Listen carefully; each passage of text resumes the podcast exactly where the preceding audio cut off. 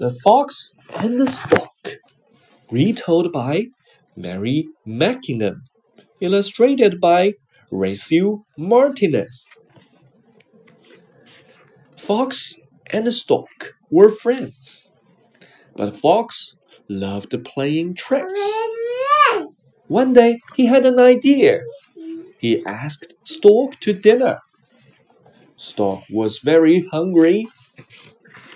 Fox poured soup into wide bowls. Poor Stork.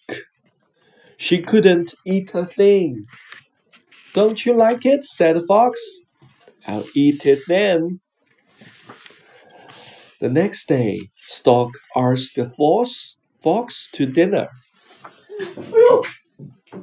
Stork poured soup into tall jars.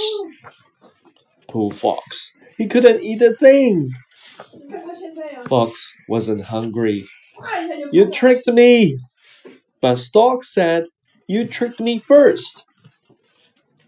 Always be kind to your friends, said Stork, and they will be kind to you. Puzzles 1. Help Fox spot the differences. There are eight to find. Puzzle 2. How is Stork feeling? Much match each sentence to a picture. I'm so I'm not sorry. I'm annoyed. I'm hungry. I'm excited. Puzzle 3. Choose the best sentence in each picture. Is it red? Is it ready? What's the time? What's the matter? I can't eat. I can't wait. It's your fault. It's your turn.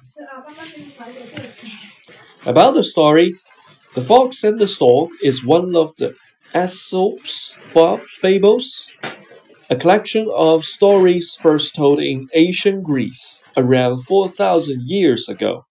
The stories always have a moral, a message or lesson at the end.